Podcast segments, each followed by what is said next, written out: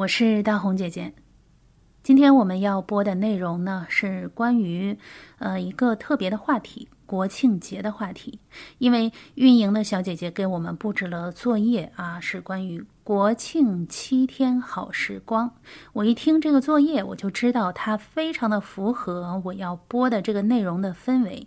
因为我这一期节目要说的这个地方，以及接下来的节目中要说的，全部都是。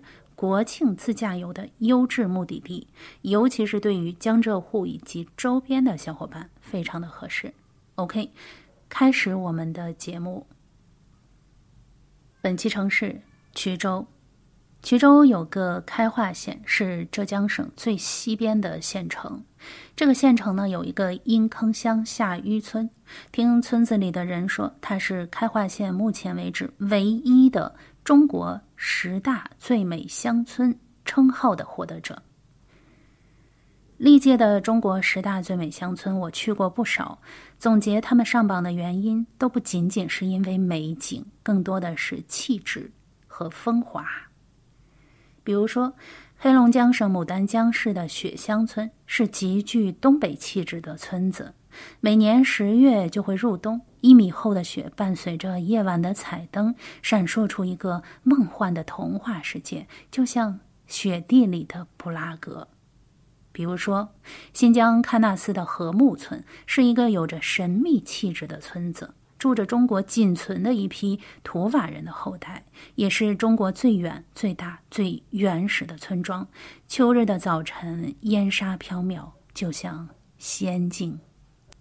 比如说，距离西安市区六十公里的袁家村是一个吃货的村子，从村头到村尾，所有的门面、所有的所售的商品都是和吃有关，而且只和美食有关。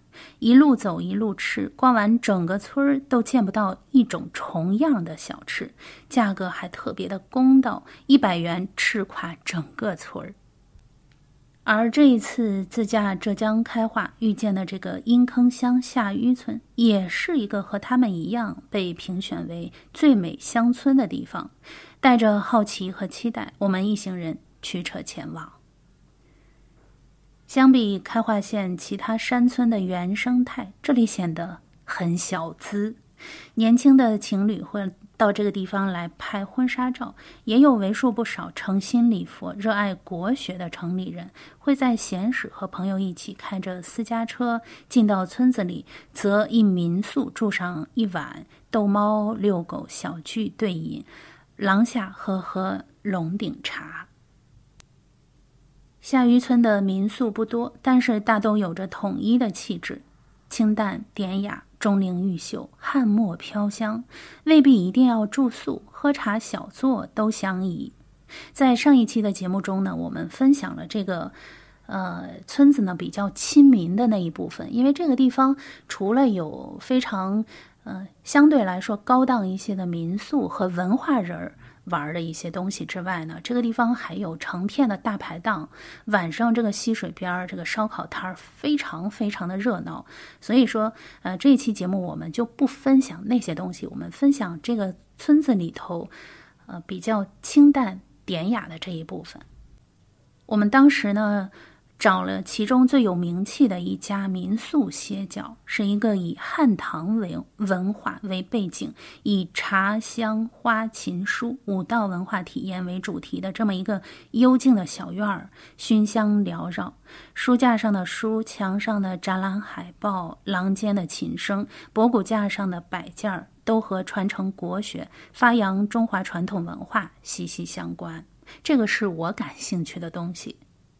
在周末和节假日，下渔村的水岸边烧烤游船非常的热闹，而这里的住客却大多热爱闲适，不喜欢喧哗，谈笑有鸿儒，往来无白丁。特地打听了一下，这个民宿的老板姓段，这是一个女富豪。二零一五年，她放弃在外拼搏的日子，斥资千万。打造了这个家，安安静静的做了一个将生活过成诗歌的女子。花香茶香迎来送往，把生意融化在生活中，把生活浸泡在文化里。院子的面积并不小，亭台廊榭错落，却只有六间客房，每间的定价都在千元以上。开民宿却似乎并不着急营业，守着这一条溪水，慢慢的等。他说：“生活源于自然，自然取决于你自身。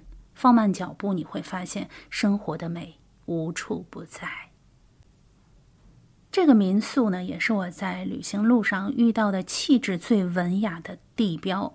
别的景区地标大多都是雕塑、植物、码头、古建筑，而这个下渔村的名片却是这样一方一般人住不起的驿站。始于颜值，忠于才华，这个下渔村就如这位女子的气质那般清雅咸淡。我是大红姐姐，下期见。本期节目的图片和文字可以在我的同名微博查看，搜索“黑奏红”，奏是欠揍的奏。